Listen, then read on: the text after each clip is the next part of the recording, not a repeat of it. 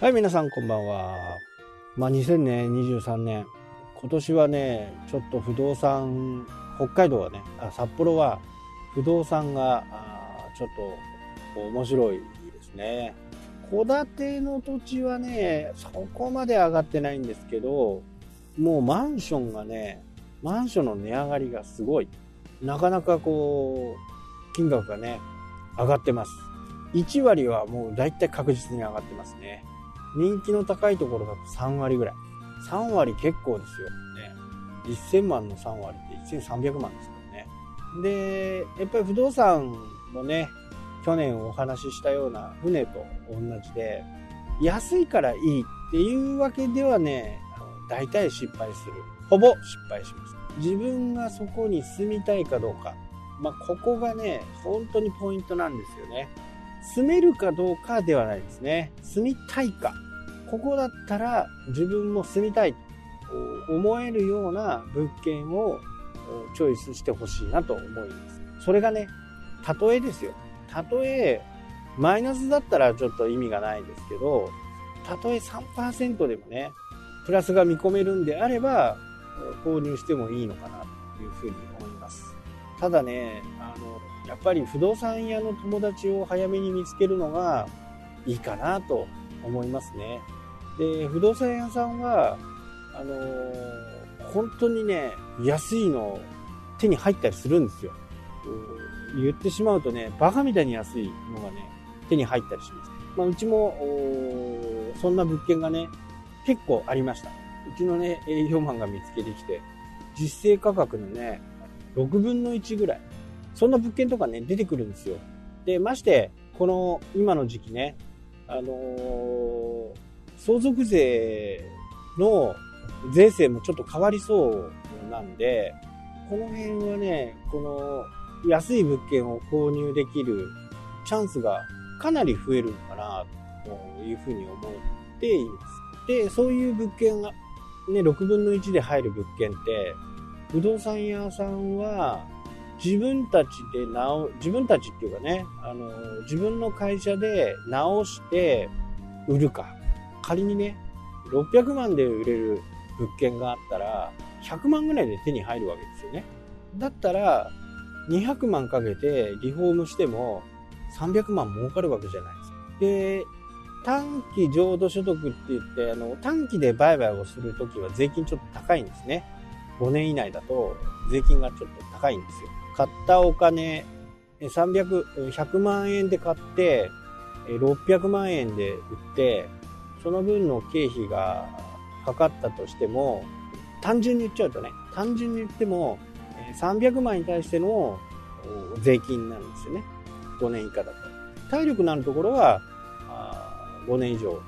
持ったりもね、するかもしれないですけど、まあ、それでいて、いたとしても、短期浄土所得、これもうパーセンテージが今、まあ、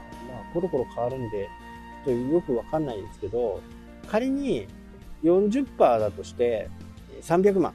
ね、えー、40%ですから、120万ぐらい持ってかれると。税金でね。でも手元に180万残るわけです。だったらやりますかやりませんかっていう話なんですけど、やりますよね。普通に。誰でもやると思うんですよね。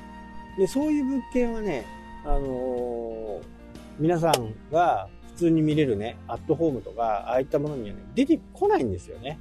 なので、そういう不動産にね、えー、精通してる人、詳しい人、そういった、まあ会社をやってる人ですね。会社を、まあ、絶対は、会社をやってる人が絶対かって言ったらそうでもないんですけど、情報が入ってくるところ、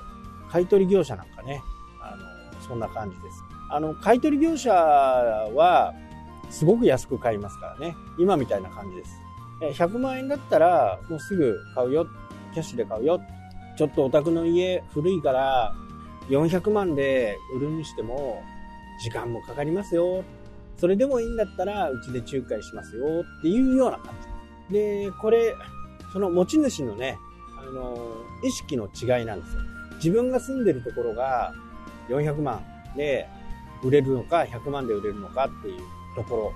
ろ。でも、これが相続とか自分が欲しいと思ってない物件を、まあ、押し付けられたら、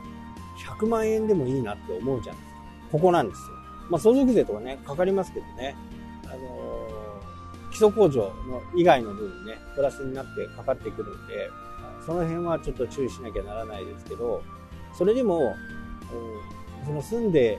お、お父さんお母さんが住んでいた、まあ、どっち、どっちが住んでるかわかんないですけど、えー、家にね、まあ残酷なことを言いますけど、愛着あんまりないんですよね。住んでる人だったら、やっぱり愛着とかね、手放したくないっていうふうに、安く手放したくないっていうふうにね、思うと思うんですけど、これが押し付けられると、もうめんどくさいの嫌だから、もうさっさと売っちゃった方がいいよね。自分でどっかへ頼んで、賃貸を探してとかね、そういう風な、ちょっとめんどくさいと、サラリーマンでね、会社員で、こんなのめんどくさいっていう人がね、ほぼほぼなんですよね。そんな時に100万円の物件がコロコロっと出てくるんですね。これを知ってるか知っていないか、情報としてね、あれば全然違うわけですよね。だから100万円でもし、じゃあ100万円でいいよっていうふうに言われたら自分で住む家だからね、200万円かけてでもリフォームしようと思うわけじゃないですか。買った時はね。100万円の物件だと。まあ300万円かけた物件であればね、200万円かけて300万のもので業者は売らないですよね。もう丸ごと損しちゃうんですよ。100万円で買ってね、税金だけ取られちゃう。だから、やっぱりその120、30万、180万ぐらい、やっぱり出るようなものではないとなかなか業者も買い取りとかねいうふうなことをしないんでそういう相続があって言い方はね本当にあれですけど愛着のないところで100万円キャッシュですぐもらえるというところの物件はね本当に出てこないなので、えー、そういう不動産屋さんにね友達がいればそういう人たちと仲良くなってそういう情報がないのか、あったら教えてねと。で、お小遣いで10万円ぐらいあげるから。まあそういうような話をすると情報がちょこちょこちょこちょこ。まあね、あのー、そういうのが嫌だっていう人もね、いるとは思うんですけど、まあ世の中情報化社会ですよ。情報をもらうのに、そういったね、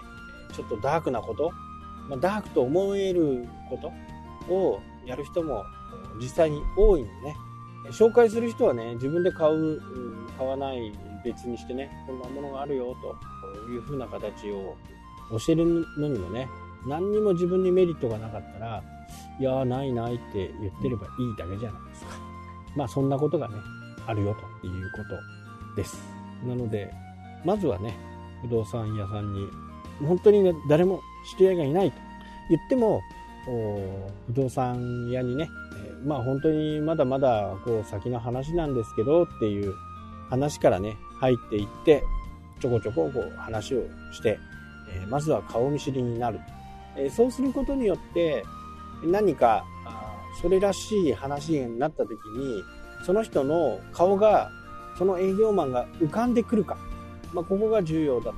はい、というわけでね、今日はだいぶ長くなってしましたけど、またね、不動産についてはちょっとお話ししたいなと思います。はい、というわけでね、今日はこの辺で終わりになります。それではまた。したっけ？